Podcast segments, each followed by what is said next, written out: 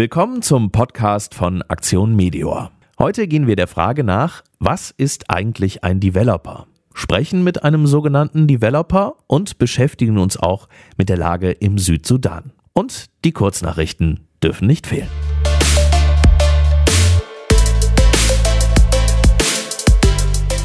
Was ist ein Developer? To develop, Englisch für entwickeln, also ein Entwicklungshelfer. Bernd Pastors, Sprecher des Vorstandes von Aktion Meteor, weiß es genau. Ein Developer ist ein Mitarbeiter bei der Aktion Meteor, der unsere Partner vor Ort direkt begleitet. Er begleitet oft Hilfssendungen in logistisch schwierig zu erreichenden Regionen, wie zum Beispiel dem Südsudan oder auch im Nordirak und er kennt unsere Partner, er begleitet unsere Partner, er arbeitet mit ihnen gemeinsam das aus, was sie vor Ort auch wirklich brauchen. Und er begibt sich auf die Suche nach einem Finanzier für diese Hilfe. Er kennt ein Netzwerk von vielen großen Hilfsorganisationen, die bereit sind, diese Hilfe entsprechend zu finanzieren. Wie setzt Aktion Meteor die Developer ein? Wir haben zurzeit drei Developer, zwei Kollegen und eine Kollegin, die sowohl in Westafrika als auch in Ostafrika und besonders auch im Nordirak im Einsatz sind. Dort ist es oft schwierig, eben die entsprechenden Wege herauszufinden, mit den lokalen Behörden zu verhandeln, wie die Hilfsgüter über den Zoll gehen. Und deswegen ist es wichtig, dass unsere Developer vor Ort mit den Partnern sind und dort vor Ort mithelfen, die Hilfsgüter in die betroffenen Regionen hineinzubekommen. Welche Erfahrungen hat Medior bislang gemacht? Wir haben bisher sehr gute Erfahrungen gemacht.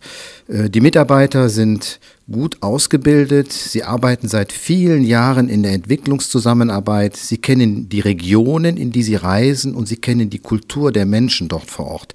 Sie sind gleichwertige Partner und unsere Partner im Feld sind froh über diese Begleitung. Sie sind oft eine Art Pfadfinder, die gemeinsam eben mit unseren Partnern neue Wege suchen und dann letztendlich auch finden. Genauso wichtig ist ihre Arbeit bei der Suche nach Finanzquellen, um diese Hilfe mitzufinanzieren. Da sie vor Ort selber sind, können sie sehr authentisch berichten und können dokumentieren, wie die Hilfe vor Ort auch tatsächlich ankommt.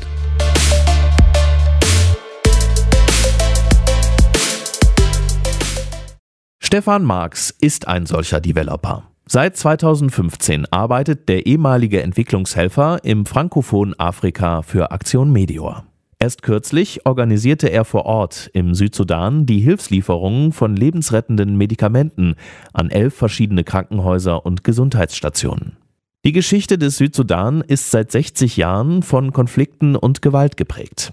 2011 wurde der Südsudan vom Sudan unabhängig und die Menschen hofften auf eine friedlichere Zukunft. Doch daraus wurde nichts. Zwei große Bevölkerungsgruppen stehen sich seit 2013 wieder in einem Bürgerkrieg gegenüber. Präsident Salva Kiir, ein Angehöriger der Volksgruppe der Dinka, hatte seinen Vizepräsidenten Riek Machar, ein Nuer, abgesetzt. Wie ist derzeit die Lage und Situation im Südsudan? Stefan Marx. Ja, die Lage hat sich enorm verschlechtert seit der Unabhängigkeit 2011, wo die Leute so große Hoffnungen hatten, dass vieles sich verbessert. Aber seit 2013 kämpfen Regierung und Opposition um die Macht. Zwei Machthaber, die die Macht nicht teilen wollen, haben dazu geführt, dass äh, über drei Millionen Menschen auf der Flucht sind, über eine Million davon im Norden Ugandas. Die Versorgungslage hat sich dramatisch verschlechtert. Die Hilfswerke können kaum noch die Leute ernähren. Dazu kommen dann andere Probleme mit Medikamentenversorgung. Viele humanitäre Helfer mussten das Land vorübergehend verlassen. Haben Sie keine Angst, in den Südsudan zu reisen? Ja, ich bin mit Leuten in Kontakt, die auch selber diese zwei Monate evakuiert waren, nachdem die deutsche Botschaft für zwei Monate geschlossen wurde in Juba. Ich selbst bin seit 2001 im Südsudan unterwegs und habe natürlich auch schon ein paar prekäre Situationen überstanden. Mal wurde ich eine halbe Stunde festgehalten mit einem falschen Stempel im Pass und musste mich erklären. Dann äh, habe ich in den Nuba Mountains Bombardierungen auch selbst erlebt. Insofern, ja, wenn man gut vernetzt ist und äh, in ständigem Kontakt mit Leuten ist, dann äh, kommt man eigentlich schon doch noch einigermaßen sicher im Südsudan über die Runden. Nach welchen Kriterien werden die Krankenhäuser und Gesundheitsstationen ausgewählt? Ja, unser Fokus war auf äh, unterernährte Kinder, also thera therapeutische Zusatznahrung und äh, Malaria-Medikamente. Denn äh, im Vorjahr waren im Südsudan an einem bestimmten Zeitpunkt in der Regenzeit keine Malaria-Medikamente mehr im Vorrat.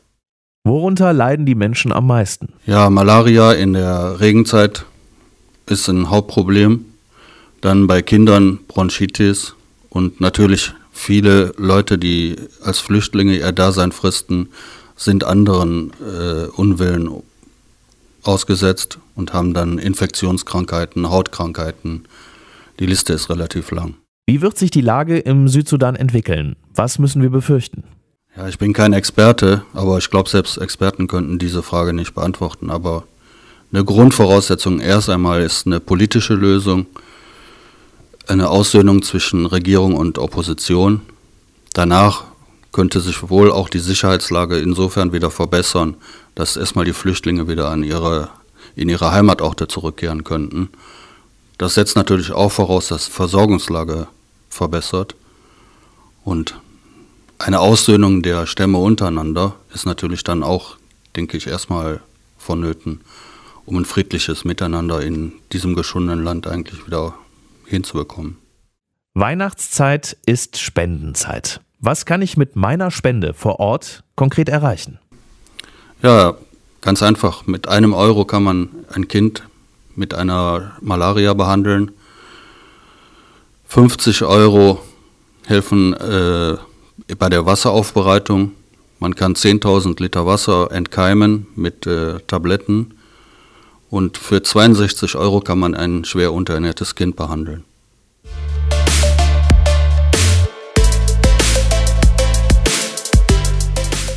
Wenn auch Sie helfen wollen, ganz einfach. Schauen Sie einfach auf unserer Homepage meteor.de vorbei.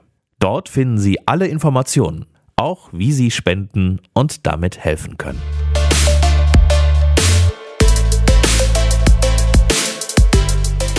Die Kurznachrichten. Über 600.000 Rohingya sind nach Bangladesch geflohen und brauchen dringend Hilfe. Aktion Meteor stattet eine Gesundheitsstation in einem Flüchtlingslager in Shamlapur, einem Küstenort nahe der Grenze zu Myanmar, mit Medikamenten aus. Für viele fliehende Rohingya ist Shamlapur der erste Ankunftsort in Bangladesch. Eine weitere Medikamentensendung wird in den nächsten Tagen auf den Weg gebracht. Da die hygienischen Bedingungen in vielen Camps miserabel sind, wird befürchtet, dass bald die ersten Cholera-Fälle auftreten. Aktion Meteor bringt wieder einen neuen Grußkartenkatalog heraus. Mit der Hälfte des Erlöses aus dem Kartenverkauf werden Gesundheitsprojekte in den ärmsten Regionen der Welt unterstützt. Außerdem ist der neue Aktion Meteor Wandkalender 2018 erhältlich. Er kostet 14,50 Euro, der Spendenanteil beträgt 5 Euro.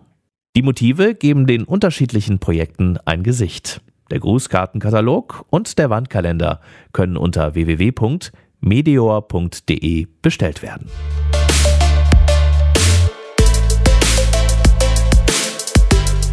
Das war unser Podcast im November. Vielen Dank für Ihr Interesse und wir hören uns wieder.